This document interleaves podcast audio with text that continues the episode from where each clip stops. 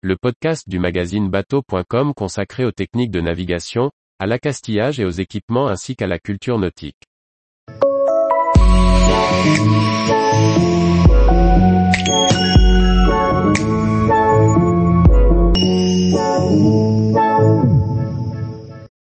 Découvrez comment sont assemblés les revêtements de pont synthétiques façon tech.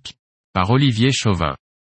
Même s'ils sont désormais synthétiques, les revêtements de pont en imitation tech sont toujours assemblés à la main dans des ateliers artisanaux.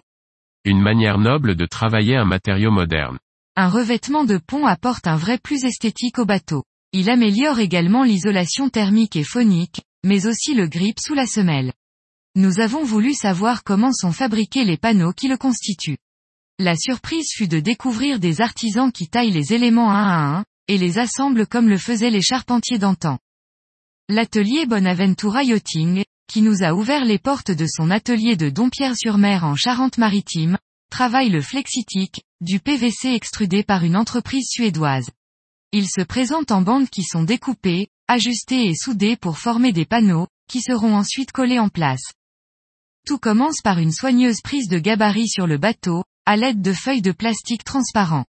Tout y est tracé, la forme du pont bien sûr, mais également l'emplacement des pièces d'accastillage ou des capots.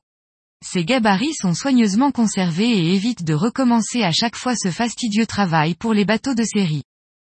Sur la base de ce dessin en vraie grandeur, l'opérateur commence par découper les bandes de Photech, dans lesquelles il usine des feuillures pour recevoir le joint, un cordon de PVC, soudé dans cette rainure. En assemblant les lattes, il réalise les panneaux principaux, qu'il retaille ensuite pour y ajouter bordure, encadrement et finition. L'aspect traditionnel de ce travail est étonnant. Les outils sont simples et usuels, cutter, rabot, pistolet à souder, poids pour tenir les pièces en place. La soudure se fait à l'aide d'un chalumeau électrique doté d'une panne spéciale, qui guide le cordon et le chauffe à 380 degrés Celsius. Le cordon est ensuite arasé à l'aide d'un tranchoir de bourrelier. Lorsque l'ensemble du panneau est assemblé, il est retourné et ressoudé sur le dessous. Pas de bruit assourdissant, aucune machine compliquée. Autour de la gigantesque table de découpe, une dizaine de compagnons s'activent à tailler, ajuster et souder les pièces des habillages de pont. Des panneaux destinés à revêtir aussi bien des bateaux de série que des projets de rénovation sur mesure. Le résultat est bluffant, aussi bien sur le plan esthétique que sur celui de la résistance. La majeure partie de la production est livrée à des chantiers navals, mais l'atelier assure la réalisation et la pose pour les commandes individuelles. Tout l'intérêt de ce type de revêtement est que la pose peut se faire à flot elle n'impose pas d'immobiliser le bateau plus de quelques jours. Il faut compter entre 400 et 500 euros du M puissance 2 selon le nombre de pièces et le temps de mise en œuvre.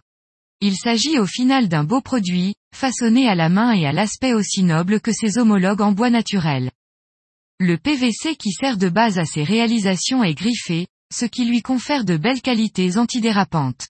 Le seul entretien à prévoir, tous les 5 ans environ, est un ponçage à gros grains pour lui redonner du relief. Tous les jours, retrouvez l'actualité nautique sur le site bateau.com. Et n'oubliez pas de laisser 5 étoiles sur votre logiciel de podcast.